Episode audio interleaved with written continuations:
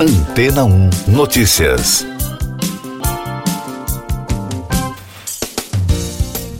Bom dia. O Museu de Naufrágios da Suécia anunciou a descoberta de destroços de um navio de guerra do século 17. O Applet, encontrado por arqueólogos marinhos, foi um dos quatro navios de guerra criados por ordem do rei Gustavus Adolphus em 1625, juntamente com o Vasa, que afundou em sua viagem inaugural. Ao contrário do Vasa, que já está em um museu de Estocolmo, os destroços do Applet há muito era procurado pelos pesquisadores. Após a Guerra dos 30 Anos da Europa, o navio foi afundado em Vaxholm. De acordo com reportagem da CNN, os arqueólogos do museu descobriram a embarcação em dezembro do ano passado, mas só o identificaram na primavera deste ano após uma pesquisa mais aprofundada. Os especialistas avaliaram as dimensões do navio, construção, amostras de madeira e arquivos. Patrick Oglum, representante do grupo, disse à reportagem que o achado foi incrível, porque eles pensavam que nada restava de destroços na área, depois que o fundo do mar no local havia sido coberto de pedras em 1800 e dragado no início de 1900. O local do naufrágio fica em uma área protegida, o que significa que o mergulho é proibido, a menos que acompanhado por mergulhadores da Marinha Sueca. Os pesquisadores não detalharam planos para recuperar o navio naufragado. Mais destaques das agências internacionais no podcast Antena 1 Notícias. A Organização das Nações Unidas manifestou preocupação com o aumento de suspeitas de casos de cólera no Haiti. Segundo o Ministério da Saúde haitiano, o número de ocorrências suspeitas quase dobrou entre 20 e 23 de outubro, passando de em torno de mil para cerca de 2 mil. De acordo com Stephanie Dujarric, porta-voz do secretário-geral, crianças com menos de 14 anos representam cerca de metade das suspeitas. Estudantes iranianas protestaram mais um dia na terça-feira em Teherã contra as forças de segurança, acusadas de espancar estudantes na segunda. Os protestos se repetem desde que Mazamini, uma estudante de 22 anos, foi morta depois de ser presa pela polícia de costumes. Ela foi acusada de estar usando o véu islâmico de forma inadequada.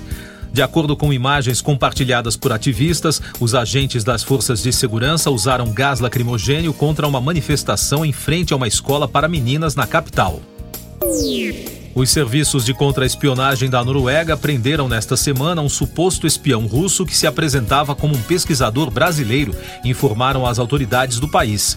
Segundo reportagens locais publicadas na terça-feira, a detenção aconteceu na segunda, quando o agente estava a caminho da Universidade de Tromsø. A Justiça da Rússia negou um recurso da jogadora de basquete norte-americana Britney Greener, que foi presa em Moscou no início do ano por portar cartuchos de vape com óleo de cannabis. O produto é proibido no país.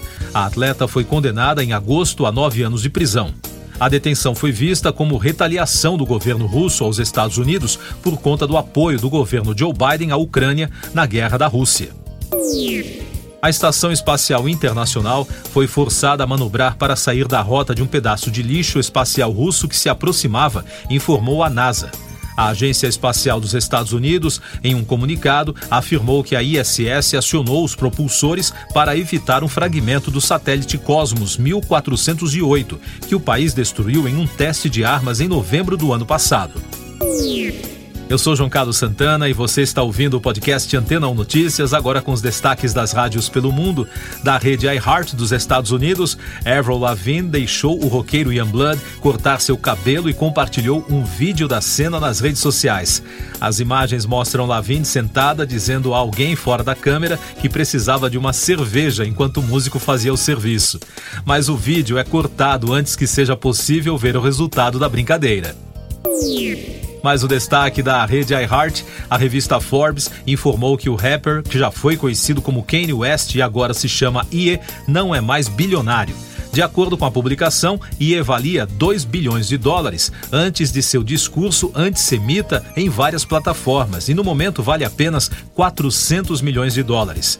Depois de se manifestar sobre a comunidade judaica, a morte de George Floyd e outros comentários de teor ofensivo, o músico começou a perder vários parceiros comerciais. Os destaques de Londres da Capital FM. A estreia da terceira temporada da série Emily em Paris está confirmadíssima para 21 de dezembro. Mas a boa notícia para os fãs é que não é apenas uma nova temporada que está a caminho, mas duas. Enquanto isso, o recém-chegado ator Lucien Laviscut estará muito mais presente como namorado sarcástico de Emily, mesmo que ele tenha supostamente voltado para Londres na primeira temporada, revelou a rádio britânica. E da BBC, James Corden admitiu que foi indelicado com um funcionário do restaurante Baltazar em Nova York, em um incidente que o baniu do local. Em entrevista no The Late Show, o ator disse que nunca teve a intenção de ofender os funcionários do estabelecimento. Kate McKennelly, dono do restaurante, afirmou que Corden foi um cliente abusivo após alguns erros em seus pedidos na segunda-feira. Mais tarde, ele revelou que o apresentador pediu desculpas.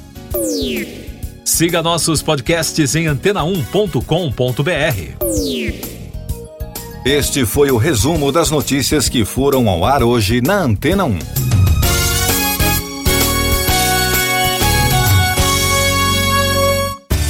Depois de tanto conteúdo legal, que tal se hidratar com água rocha branca?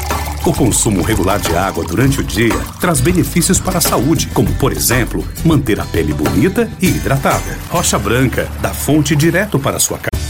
Depois de tanto conteúdo legal, que tal se hidratar com água rocha branca? O consumo regular de água durante o dia traz benefícios para a saúde, como, por exemplo, manter a pele bonita e hidratada. Rocha Branca, da fonte direto para sua casa. casa.